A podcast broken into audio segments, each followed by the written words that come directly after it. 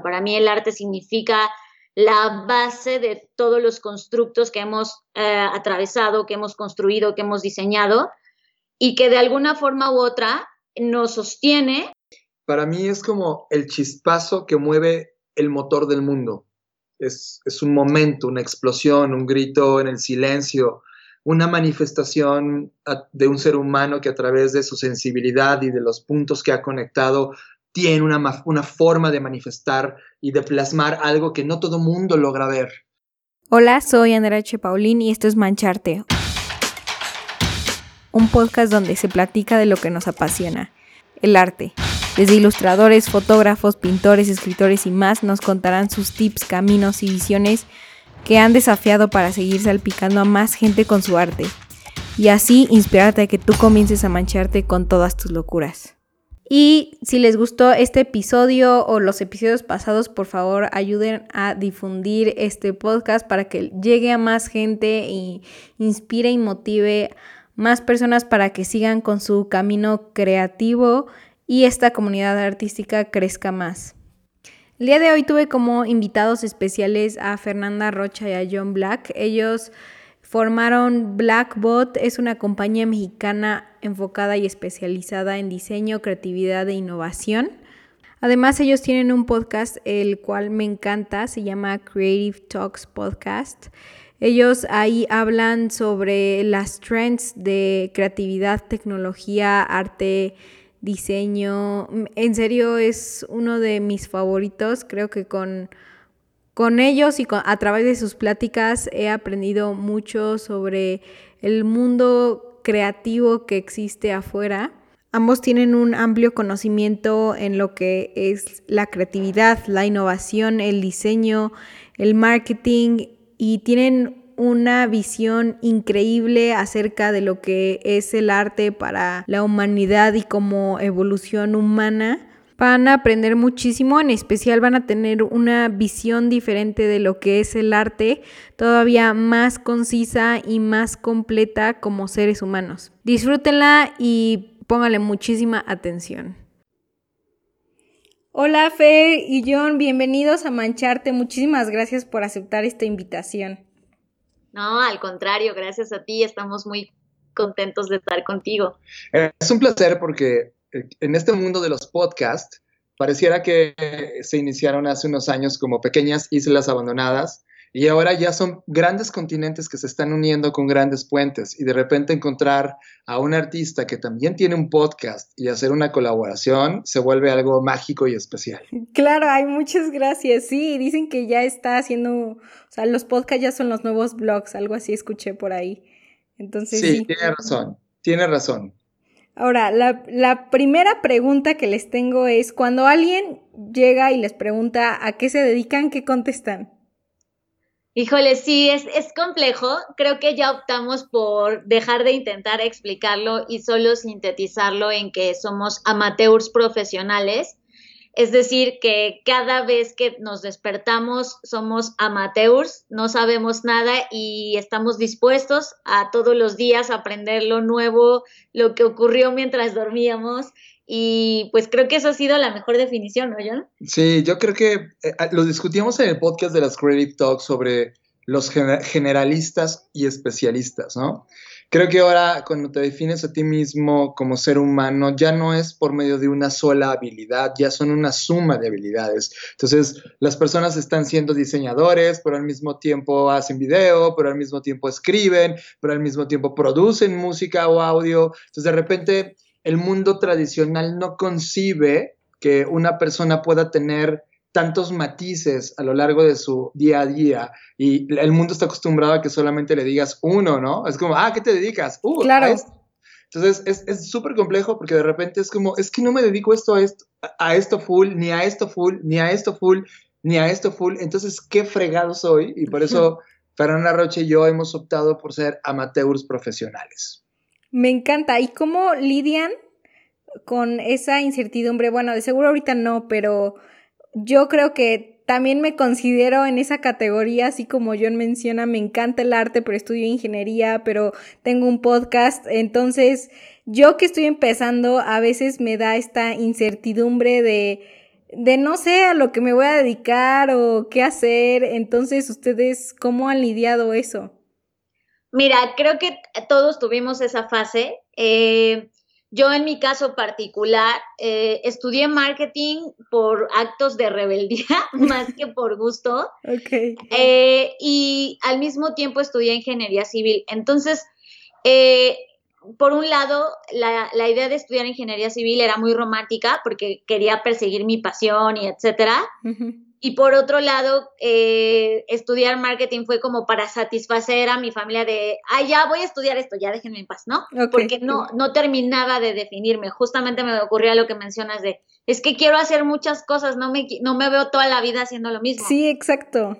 Y entonces ya, la verdad es que mi paso por la universidad fue como meramente un trámite, o sea, fue como, a ver, ya quiero estudiar algo ya para que nadie me esté diciendo que no tengo un título pero en realidad yo misma fui explorando muchas cosas. O sea, de hecho, a tal nivel de exploración que un día me contraté, o sea, tuve un trabajo, nada más porque tenía curiosidad de cómo se hacía la mezclilla. Entonces dije, ay, bueno, si quiero saber, me voy a contratar en una empresa para ver cómo hacen mezclilla. Y estuve 15 días trabajando y lo voté, porque yo lo único que quería era saber cómo hacía la mezclilla, no me importaba lo demás.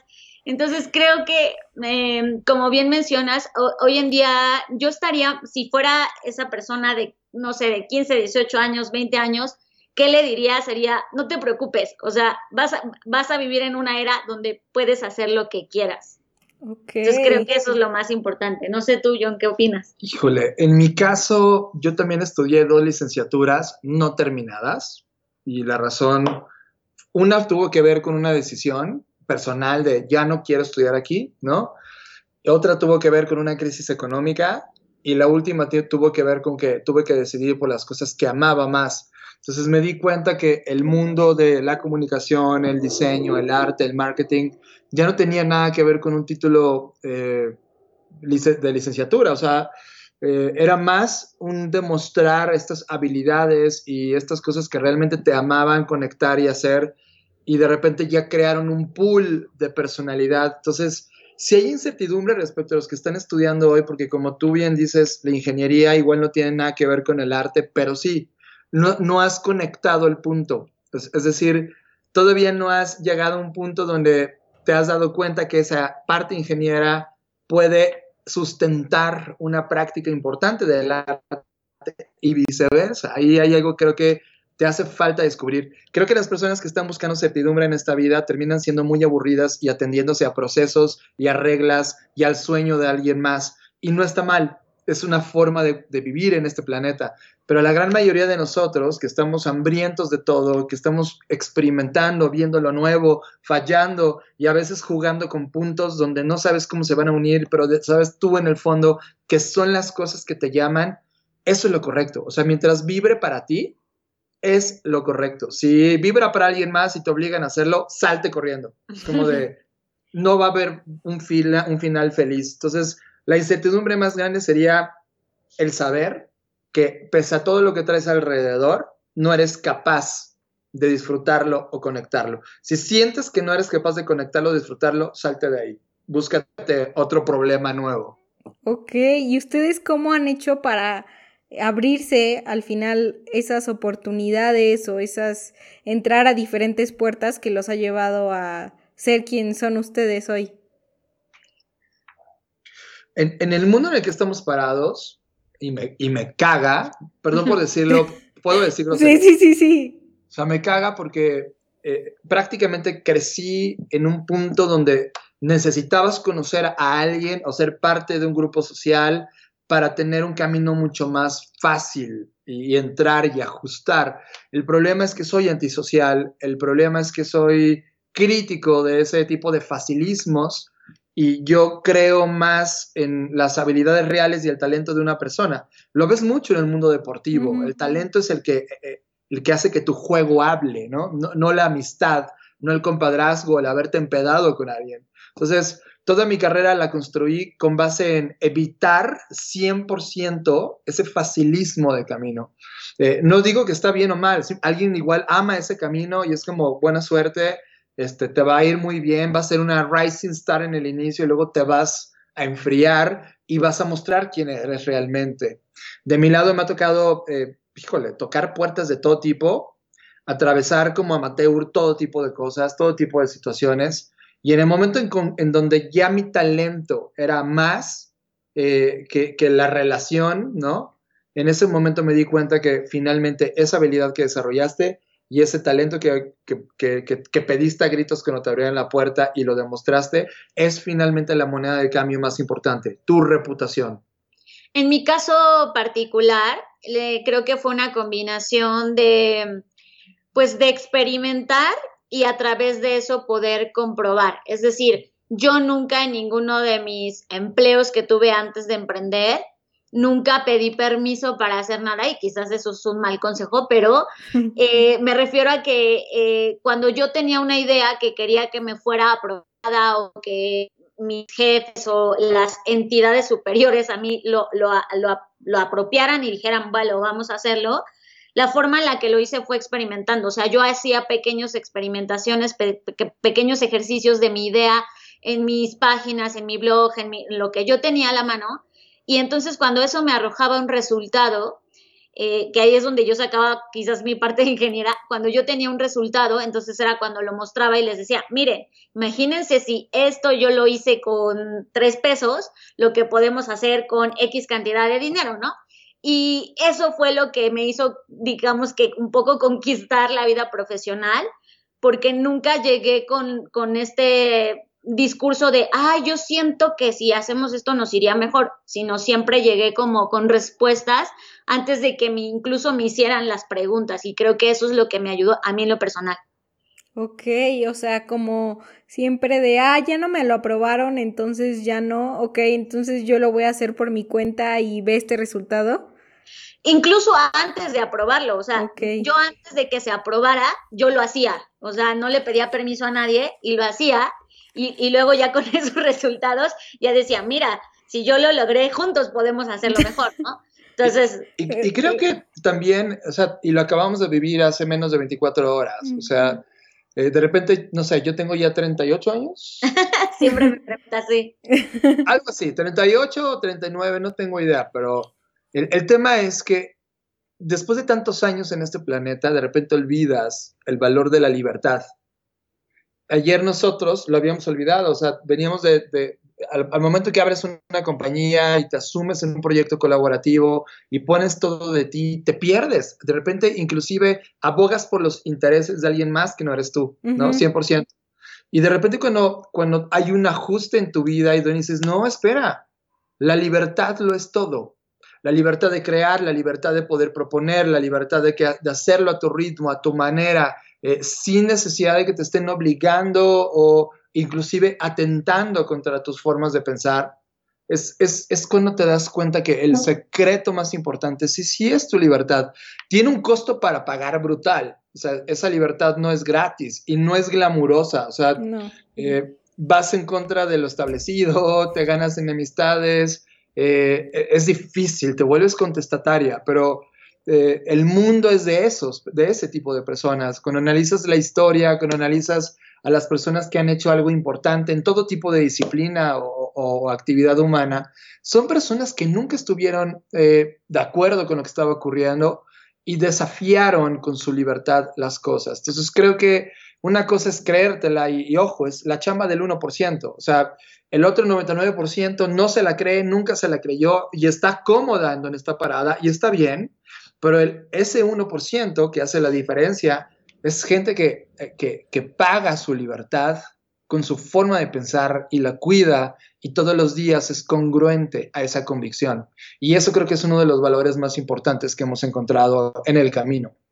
Es como luchar sin importar lo, lo demás, ¿no? O sea, creo que al final tienes una vida y ¿qué vas a hacer con ella? ¿Quieres ser como los demás? Ok, aquí está la puerta, aquí está fácil, pero si tienes una idea, luchas y obviamente no va a estar el camino de super luxury, ¿no? El que dicen de, de la vida es fácil y de sí, ok, chance tengo mi salario, puede ser que incluso a veces ni tenga el salario, ¿no? Pero chance es igual estar siempre al límite, ¿no? Creo yo.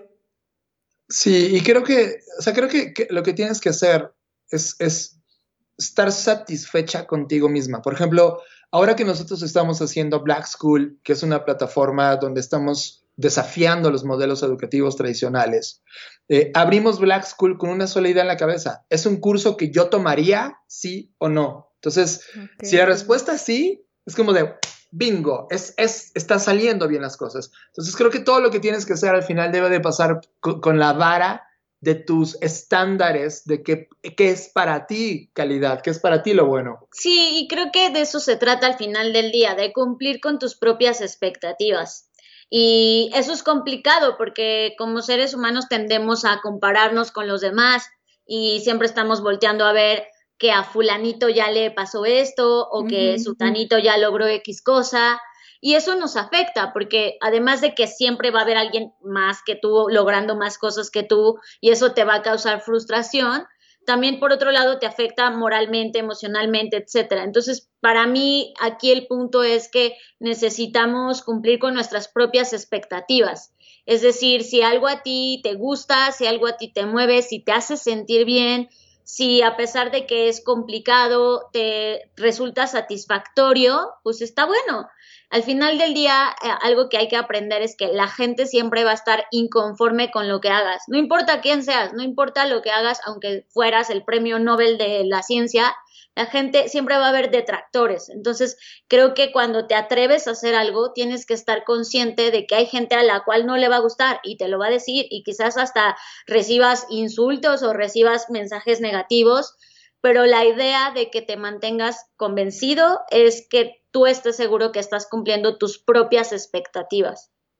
Sí, 100%. Y creo que una parte difícil de la vida es encontrar amigos de verdad. O sea, si, tú encuentras en el camino un amigo de verdad, cuídalo. Eh, va a evolucionar y probablemente como toda relación va a madurar y sus caminos probablemente se, distancien por, el mismo crecimiento de cada uno de nosotros. Pero a lo largo de toda mi vida, eh, o sea, las amistades que hemos tenido, en su momento cuando llegaron, en su momento cuando estuvieron, aportaron tanto y son las personas a las cuales te abres y decides escuchar porque sabes que te va a decir algo que igual te va a doler y te va a decir, es una puta mierda. o de repente decir, oye, cree más en ti, neta lo que estás haciendo es perdón.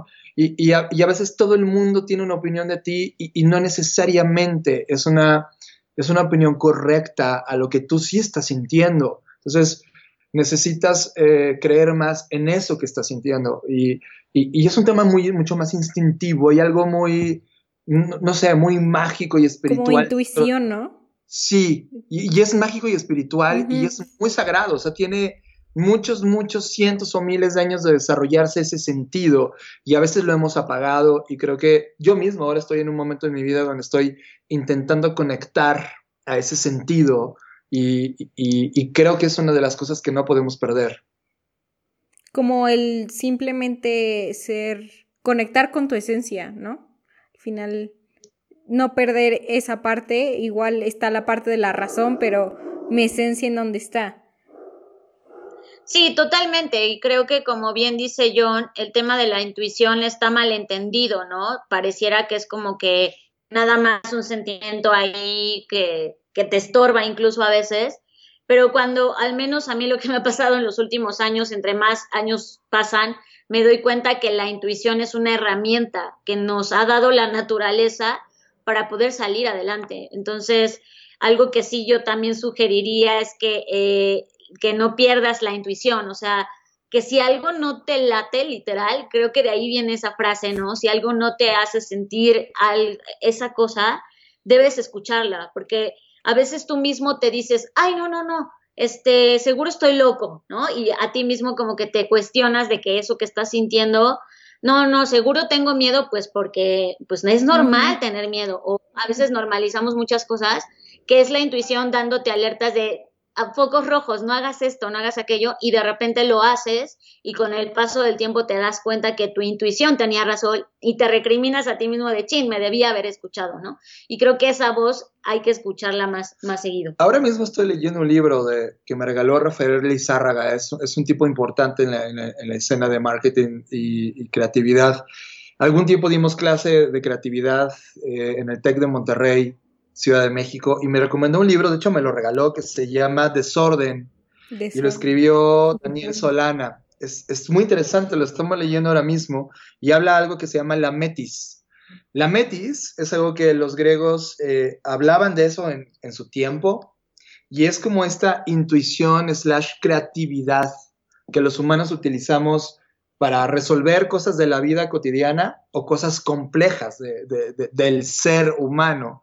Pero nadie, nadie ha estudiado más sobre la metis. Entonces estoy muy, muy como... Intrigada. Sí, tremendamente intrigado porque algo tan importante como concepto, eh, que hoy le llamamos creatividad, resulta que tiene un pasado muy, muy atrás que necesitamos rescatar. Entonces creo que una de las cosas que están ocurriendo ahora mismo eh, a mi edad, ¿no? es que la madurez del tiempo, la madurez de los ciclos, tanta información consumida hasta este punto, eh, comienza a ser tan obsceno que no lo puedas utilizar, que apenas estoy volviendo a reconectar cosas. Y entonces creo que la vida de los creativos no paran, no para de conectar cosas. Y cuando dejas de, conectar cosas y cuando crees que tienes una fórmula que es la fórmula de la vida, en ese momento te vuelves obsoleto.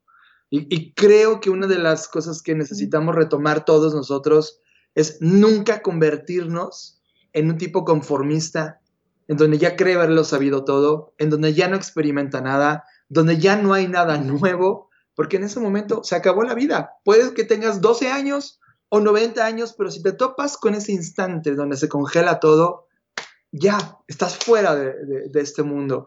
Y creo que una de las esencias de, nuestra labor es que todo el tiempo estamos buscando lo nuevo, conectando con nuevas cosas y nuevos significados. Y a veces pareciera que todo es nuevo otra vez, completamente. ¡Wow! ¡Wow! Me encantó todo lo que dijeron. Em, ahora, cuando, ahorita que dijiste mucho de la creatividad y de conectar, ¿ustedes cómo definen el arte? Uh. Híjole, creo que para mí siempre ha sido como el estado más puro del ser humano. O sea, para mí es, es un lugar, un tiempo y una, un... Para mí son muchas cosas. Yo le podría definir, sí, en un lugar, en un tiempo, en un espécimen que, que nos ha hecho sobrevivir y evolucionar y soportar y atravesar los momentos más críticos de la historia de la humanidad. O sea, para mí es eso condensado. Para mí el arte significa la base de todos los constructos que hemos eh, atravesado, que hemos construido, que hemos diseñado y que de alguna forma u otra nos sostiene, aunque pareciera que no lo hemos eh, rendido tributo. Es decir, tenemos un siglo completo donde, donde los artistas murieron pobres, ¿no? Y, creo que eso no les hizo justicia.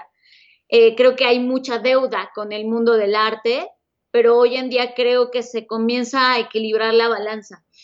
Para mí es como el chispazo que mueve el motor del mundo. Es, es un momento, una explosión, un grito en el silencio, una manifestación de un ser humano que a través de su sensibilidad y de los puntos que ha conectado tiene una, una forma de manifestar y de plasmar algo que no todo mundo logra ver. Los artistas son visionarios, son gente de adelantada, son los grandes innovadores del planeta. Eh, pero claro, no los comprenden hasta décadas después o siglos después. Eh, y eso, eso pone en la mesa lo importante que es la visión del artista, y lo que el artista logra plasmar a través de la música, la pintura, eh, la poesía, cualquier otra manifestación que, el arte tiene para poder hacerlo y que va a seguir creciendo y evolucionando conforme la humanidad descubra nuevos medios y nuevas plataformas. Eh, yo no puedo concebir la vida si, si, no hay esa explosión inicial. Es como el Big Bang antes del universo. Y como dice Fer, no en el mundo de los negocios y en el mundo de lo social, ¿no? No está comprendido y pues la verdad es que tampoco esperamos que se comprenda, eh, pobres humanos eh, sin poderes, ¿no? Pero por, eso, por eso creo que radica eh, la arrogancia del artista, es saberse un ente superior que no entrega cuentas a nadie excepto a él mismo y a los demonios y a las visiones que tiene. Y si decides que en tu viaje de vida eso es tu personalidad, entonces, fuck off el mundo. Es, no importa cómo te ven, no importa cómo te califiquen, tú sabes quién eres y lo que estás tratando de decirte, decirte a través de tu arte. Y ya si alguien más lo entiende, si alguien más lo trasciende, si alguien más logra de eso inspirarse y crear otra cosa, wow, qué virtuoso. Pero creo que el arte ni siquiera debería estar buscando lo virtuoso. El arte solo, solo debería ser y ya. Ok, y justamente la próxima pregunta tiene relación. ¿Por qué necesitamos el arte como herramienta, soluciones y como parte de la evolución humana? Para mí es muy sencillo, porque creo que sin el arte simplemente no podríamos existir. O sea, el que solo nos moviéramos en un mundo eh, sin arte, o sea, muchas veces me he cuestionado eso de qué pasaría creo que simplemente ya hubiéramos desaparecido desde hace un montón. Es más, ni siquiera sé si hubiéramos logrado sobrevivir. Para mí se vuelve un eslabón primordial y hoy más que nunca por la sociedad en la que estamos eh, desenvolviéndonos, este tema de tanto desorden, el tema de tanto ah, tanta polaridad, ¿no? Tanta controversia, tantos disputas, tantos desacuerdos, creo que hoy más que nunca el arte se ha vuelto esencial porque el arte conecta, eh, eh, el, arte te, se, va a las entrañas del ser humano, el arte no necesita una justificación para existir, ¿no? Entonces, creo que para mí ahorita eh, ser artista, como siempre lo ha sido, pero hoy más que nunca, es un acto de rebeldía y es un acto necesario. Y, yo siempre lo he dicho, a mí me encantaría poder tener esa habilidad, pero lo entiendo que, que, que solo le pertenece a unos cuantos y está bien. Eh, no, no, y no solo por el tema elitista que hablaba John, sino también por el tema de, asimismo, tampoco todos podríamos ser artistas. Creo que el arte es esta balanza que equilibra el mundo en muchos sentidos, incluso a los que lo desconocen. Eso es muy interesante porque se cree que el arte solo impacta a la gente que entiende el arte o sabe de arte, pero para mí, desde mi perspectiva, el arte es tan poderoso que influye incluso en aquellos que no lo conocen o que nunca han visto una obra de arte simplemente por existir el arte ya es una manifestación misma. Entonces, eh, yo no, no, concibo en este momento, creo que es esencial eh, y que además eh, las otras, digamos que ya en el mundo capital y en el mundo de las profesiones, creo que muchas de las profesiones hoy empiezan a colisionar con el arte y yo veo que hacia el futuro, o esa es al menos mi esperanza, que, las ciencias y, todo lo que hacemos en el mundo pues capitalista que se puedan conectar con las cosas que hacen los artistas. Creo que ahí es donde está el verdadero riqueza y no solamente me refiero a económica, sino el verdadero punto de encuentro en el que se le podría hacer justicia al artista y a su misma vez el artista podría ser un, un, verdadero foco de infección, en el buen sentido de la palabra, para modificar lo que está pasando, para cambiar el giro de las cosas. Entonces creo que más bien ahí se trata de nuevas colaboraciones y me entusiasma mucho eso y además me entusiasma la colisión de la tecnología que está teniendo ahora mismo con el arte y que está cambiando los lenguajes, pero también cambiando la misma concepción del arte. Y eso es lo padre del arte, que el arte nunca ha estado quieto, o sea, y el arte puede ser muchas cosas, ¿no? Si yo voy y ahorita salgo a la calle y voy a Iztapalapa y le pregunto a alguien qué es arte, para esa persona arte significa una cosa muy distinta que para alguien que vive en la Ciudad de México, en la Condesa. Entonces, eso es a mí lo que aprecio del arte, que el arte existe en todos lados, aunque incluso no lo hayas conocido, la gente sabe que existe. Creo que para mí eh, el arte es un punto de partida y es, es, el inicio de, es la idea inicial que luego se convierte en un movimiento con el paso de los años. Hoy estamos viviendo un tiempo especialmente donde el arte es, es importante, está equilibrándose. Tenemos dos esferas, el mundo del performance y las, las, las, las compañías que solo viven de producir y crear y ganar dinero y por otro lado, el mundo de los artistas que exponen, manifiestan, crean statements. Sabían prácticamente ni pelado, cada uno estaba en una esfera, pero hoy el mundo del diseño es un punto medio que está trayendo lo mejor del performance y trayendo lo mejor del arte. Diseño no visto como una herramienta gráfica, sino diseño visto como una forma de pensar el mundo. Mucho de lo que hemos visto en los últimos 8 o 10 años es la transformación del pensamiento de diseño, en donde justamente artistas están empezando a obtener respuestas de performance que el mundo comercial requiere. Y cada vez vemos más una colisión entre ambas, inclusive un equilibrio entre ambas, pero ese equilibrio lo logra el diseño el diseño donde adentro está la creatividad, por ejemplo, adentro está la innovación, adentro hay metodologías nuevas. Creo que es un gran despertar porque con lo tecnológico y con la velocidad de los algoritmos, es probable que la inteligencia humana esté siendo retada en no más de 15 años por una entidad artificial que procese mejor que nosotros. Y la única manera en la cual podemos diferenciarnos de esos algoritmos va a ser a través del arte de la creatividad, del diseño, porque el performance lo van a hacer los algoritmos. Entonces creo que la humanidad puede rescatarse como una identidad de humanidad per se a través del arte. Y creo que va, a pasar una década, década y media tremendamente interesante y de giros radicales respecto al entendimiento y necesidad de la humanidad sobre el arte. Claro, claro. Y Ahorita que ambos mencionaron mucho la mezcla entre la tecnología, ciencia y arte. Mucha gente cree que están peleados, que son opuestos. Yo no lo veo así. ¿Ustedes qué piensan? Mira, yo creo que eh, esta polaridad de la que hablaba hace rato existe en todas las áreas, ¿no? O sea, esta discusión que hay entre que si la ciencia no se puede hablar con el arte, creo que es algo que hemos una conversación muy larga que hemos tenido a lo largo de la humanidad. Sin embargo, creo que las circunstancias nos están obligando o forzando de alguna manera a voltearnos a ver unos a otros y decir, a ver, yo puedo hacer esto, tú puedes hacer aquello, cómo juntos podemos resolver este gran problema. Creo que lamentablemente o afortunadamente, como se quiera ver, los grandes problemas que estamos por atravesar, porque este tema de la pandemia es un mini problema comparado con los problemas que se nos vienen encima. Entonces creo que esos grandes problemas nos van a todavía empujar, si no fue suficiente este empujón, todavía nos van a empujar más a voltearnos a ver unos a otros, a voltearnos a ver y decir, oye, en lugar de estar peleando y discutiendo si, si, si nos unimos o no, mejor sí hagámoslo, mejor sí hagamos esta colaboración para poder resolver ese gran monstruo.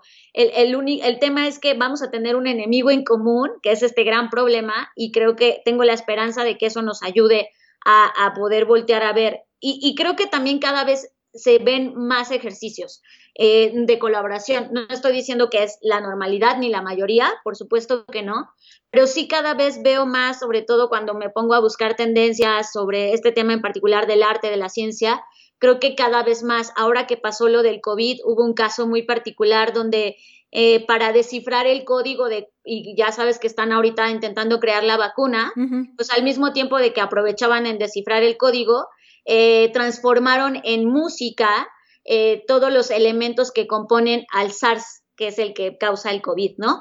Entonces, eso me pareció hermoso, porque por un lado, el artista satisfizo esa necesidad de crear música y por otro lado, al mismo tiempo que hacía eso, ayudaba a los científicos a, desentrañar el código genético de un virus que hoy en día nos tiene así. Entonces, esa fue para mí una pequeña señal emergente sobre, claro, para allá tendríamos que ir, para allá se tendría que mover y entre todos poder resolver estos grandes problemas. Y además sonaba increíble, o sea, sí, sí. Ajá, eso es ah, porque... Tú dices, de, seguro suena horrible. Ajá, tú te imaginas eso, ¿no? En tu mente sí, dices, sí, sí. obviamente el virus suena a caos, a chillidos, a cosas horribles, y no, es pura armonía. Y entiendes, también lo, eso está padre, porque justo es lo que acabas de decir. Los, los que tuvimos el placer de escuchar la pieza, te cambia la conceptualización de lo que un virus es. Claro. Y eso está bien interesante porque nadie, o sea, todo el mundo nos ha hablado de los virus, de su composición, de, del daño que nos provocan, pero nunca nadie nos había invitado a ver el virus desde una parte creativa y eso fue muy emocionante. Sí, y además entiendes que el caos es necesario y el caos abordado desde el arte es hermoso. Incluso hasta te cambia, yo, o sea, al escucharlo te cambia la percepción de la percepción mala que tienes hacia el virus, ¿no? O sea, al, al, al, oído, pues como se le hace placentero y se me hace increíble como, eh, no sé, la naturaleza te lo dice, o sea, al final creo que la ciencia y el arte es un puente entre nosotros humanos a lo que nos conecta en la naturaleza. Entonces se me hace wow, o sea, increíble. Incluso hasta yo creo que si lo escuchamos todos nos cambia la perspectiva de move on, de ok, que sigue, que, que, falta por resolver. Totalmente, e, eso creo que eh, hacia allá vamos y es responsabilidad de todos empujarlo, o sea, no nada más hay que desearlo y decir, ay, estaría padrísimo, creo que ahora que, estamos dándonos cuenta de esto, lo interesante es que entre todos, desde las aristas en las que estamos profesionalmente hablando, en nuestra vida cotidiana, podríamos empujar hacia allá, ¿no? Claro, claro. Y ay, lamentablemente se nos está comiendo el tiempo. Ya sé, sí. tenía, tenía otras preguntas, pero ni modo. Em, Escoge la más retadora. La más retadora, ok. Eh, ustedes están, eh, hablan mucho de educación en su podcast y quería saber qué, qué habilidades al nuevo sistema educativo que, que está cambiando por todo lo del coronavirus y que es virtual meterían. Tenemos un punto de partida. El ser. Sí, antes, antes de enseñarte algo, necesitas tu ser. Eh, eh, déjenme lo explico muy, muy rápido casi siempre te dicen, ¿qué quieres ser de grande? Pero no estaban hablando algo de interior, estaban hablando de qué habilidad querías hacer. Querías ser físico, cantante, eh, electricista, hablaban de eso. Pero ¿qué quieres ser? Esa es la palabra importante. Ser como un ente que está conectado a un planeta que está vivo, lleno de animales y fauna. ¿Qué papel estás jugando como humano en ese escenario? Y una vez que tienes esta conciencia de quién eres, entonces vas a conectar con el qué soy bueno haciendo, cómo soy útil a los demás. Y es entonces cuando ahora sí viene la pregunta, ¿qué quieres hacer? ¿No?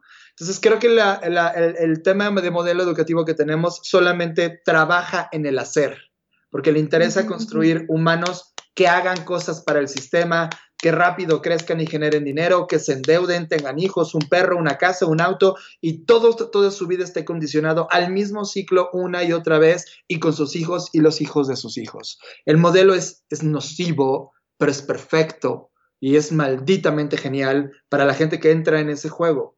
Pero para los que ya nos dimos cuenta de que ese juego no está cool, lo más, sobre todo por a donde estamos llevando a la humanidad y el planeta a una crisis inminente, necesitamos dar un paso atrás a ese ritmo y decir, espera, el mejor modelo educativo es el que pone primero la pieza de, oye, ten conciencia del mundo que hay alrededor y ten conciencia tú en ese mundo. Y ya que la tienes, ahora sí, saca lo mejor de ti. Pon tu pasión al servicio de la humanidad y del planeta. Y creo que ese modelo educativo como base no existe. Y es un modelo que nosotros como Black School hemos estado eh, experimentando, filosofando, poniendo en papel en este momento y apenas hace horas, ¿no? Abierto por primera vez la generación cero de un grupo de humanos que están empezando a aprender sobre temas de innovación y nuevos negocios. Y creo que esto es el inicio de algo. Si nuestra hipótesis contagia a otros y la quieren usar para crear modelos, bingo. Creo que me queda claro que al menos mi labor en este planeta es hacer que la creatividad y el arte encuentren el lugar y el valor correcto en lo que hoy prácticamente les debemos mucho a los artistas, pensadores y creativos del siglo pasado. Creo que nadie los ha logrado poner en donde está y donde merecen estar como valor. Y esa es mi conexión, ese es mi ser. Wow, no, es, y felicidades por la nueva generación. Gracias. Muchísimas gracias por, por ambos, por aceptar esta invitación y en dónde la gente los puede encontrar. Bueno, pues a mí me pueden encontrar en redes sociales como arroba Fernanda Roche, R-O-S-H, Y ahí estoy, sobre todo en Twitter e Instagram, últimamente contándoles historias de mi infancia y mis patoaventuras que viví, porque fui una niña muy inquieta y me pasaron muchísimos accidentes. Entonces, Incluido yo. exacto. Y yo soy eh, arroba Jonathan Álvarez, en, tanto en Twitter como Instagram, donde estoy. Pero a partir de todas las nuevas, pues voy a poner más eh, mi John Black, que es como mi nombre artístico. Artístico. Sí, entonces es un placer y bueno, nos, ah, encuentran nuestra compañía eh, blackbot.rocks y Blackbot Rocks en todas las redes sociales. Perfecto, muchas gracias. Muchísimas gracias por haber escuchado hasta el final de este episodio. Ya sabes que existe para mirarte sin inspiración a tus días. Y wow, es increíble ver cómo esta comunidad artística está creciendo. Qué increíble. Y síguenos en nuestras redes sociales, arroba mancharte podcast en Instagram y en Facebook para más consejos creativos. Nos veo la próxima.